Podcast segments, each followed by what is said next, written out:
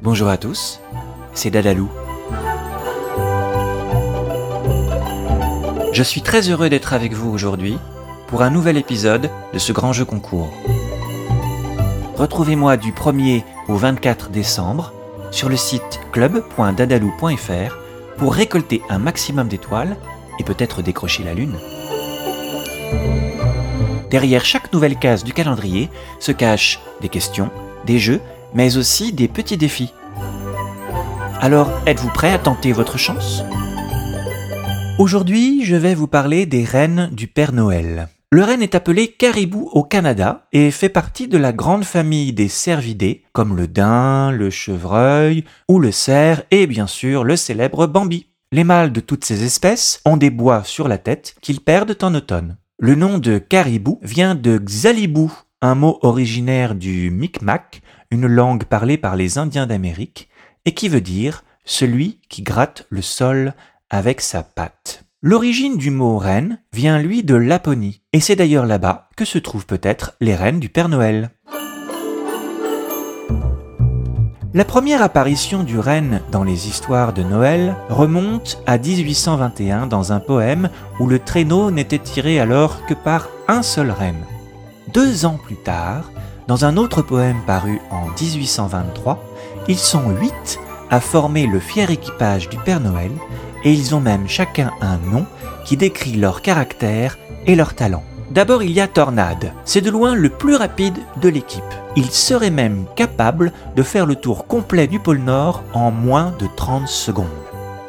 Ensuite il y a Danseuse, c'est la plus gracieuse de l'équipe. Tous les lutins peuvent la reconnaître dans le ciel tant ses mouvements sont élégants. Fury, c'est le plus puissant de tous. Il aime épater ses amis en réalisant des tours de force. Ensuite, il y a Fringante. Grâce à son énergie, elle encourage tous les autres reines pour les motiver à continuer. Comet, lui, il a la réputation d'apporter du bonheur aux enfants du monde entier.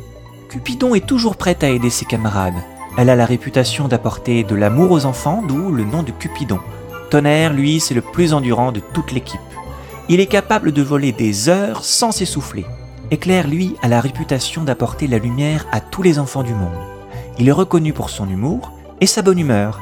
Mais le renne le plus célèbre, c'est Rudolf, le neuvième renne qui est apparu en 1939 dans une célèbre histoire où le Père Noël et son équipage, perdus dans le brouillard, n'ont trouvé le salut que grâce à Rudolf, un petit renne timide qui était rejeté par les autres à cause de son nez rouge et bizarre qui brillait dans le noir mais c'est grâce à ce nez rouge et lumineux que le Père Noël a pu retrouver son chemin et sauver ainsi la magie de Noël. Je vous propose de créer votre propre équipage de rennes avec un petit atelier de bricolage. Vous trouverez des exemples et les gabarits dans les pages du jour à imprimer vous n'aurez besoin que de carton et c'est une bonne occasion pour recycler les emballages. Il vous faudra aussi de quoi tracer et découper, un peu de colle et, de peinture pour la décoration. Vous pourrez même faire des rennes taille XXL si vous récupérez des cartons assez grands. Libre à vous d'ajouter un nez rouge sur le museau du 9e renne. Voilà, c'est tout pour aujourd'hui. Prenez votre temps pour répondre aux questions, pour trouver les réponses au jeu ou relever les défis. Vous pouvez en savoir plus en allant sur le site club dadalou.fr. Je vous dis à demain, et d'ici là, portez-vous bien.